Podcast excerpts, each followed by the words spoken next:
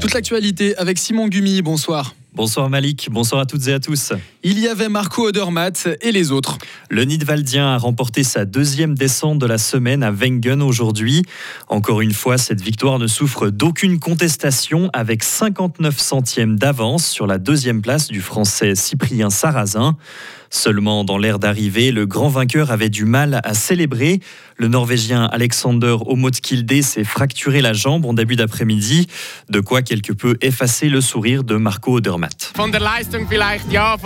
Du point de vue de la performance, oui, je suis content, mais au niveau des émotions, non. C'est clair que c'est une victoire incroyable, mais avec de telles chutes comme aujourd'hui, ça atténue un peu mon engouement. Et pour l'équité de la course, ce n'est pas idéal d'avoir de si longues interruptions. Je l'avais déjà remarqué hier, ça prend énormément d'énergie. C'était une course spéciale, mais oui, sportivement, ma course était vraiment belle. Des propos recueillis par notre correspondant Thierry Nicolet. Meilleur coureur roman, le fribourgeois Alexis Monet a terminé 22e. Côté dames, les Suisses ont connu moins de succès lors de leur descente aujourd'hui en Autriche. La meilleure d'entre elles, Lara Gut-Berami, a dû se contenter d'une sixième place. La victoire est revenue à l'Italienne Sofia Goggia. Des manifestants pro-palestiniens venus de toute la Suisse se sont rassemblés à Bâle cet après-midi. Ils étaient plus de 2000 selon la police, contre 15 000 selon les organisateurs. Les participants au cortège demandent un cessez-le-feu immédiat dans la bande de Gaza.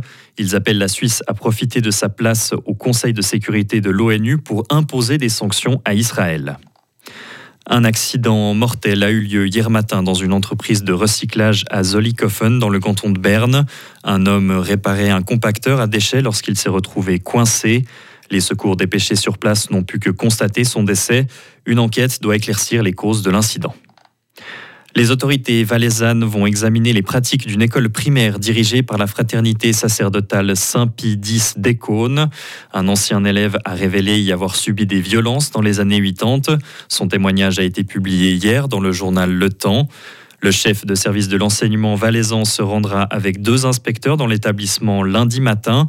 Il indique n'avoir jamais reçu aucun signal d'alarme, mais vouloir s'assurer du bien-être et de la sécurité des élèves. L'armée russe affirme avoir frappé plusieurs usines d'armement en Ukraine dans la nuit de hier à aujourd'hui. Les bâtiments ciblés produiraient des obus, de la poudre à canon et des drones. L'armée ukrainienne a pour sa part déclaré que plus de la moitié des engins russes n'ont pas atteint leur cible. À Taïwan, les électeurs bravent la Chine. Un candidat en faveur de l'indépendance vis-à-vis de Pékin a terminé en tête des élections présidentielles. Qualifié de grave danger par la Chine, le futur président a été élu avec 40% des voix selon des résultats quasi définitifs. Les tensions étaient vives dans la semaine précédant le scrutin. Plusieurs avions et navires de guerre chinois ont été repérés à proximité de l'île selon le ministère de la Défense taïwanais. Retrouvez toute l'info sur frappe et frappe.ch. La météo avec le garage carrosserie Georges Beauvais à Grelais et la Ford Fiesta qui vous procure un plaisir de conduite absolu. Le temps reste assez froid pour ce début de semaine et pour ce dimanche, avec température entre moins 6 et 2 degrés, un temps qui reste nuageux pour dimanche et lundi.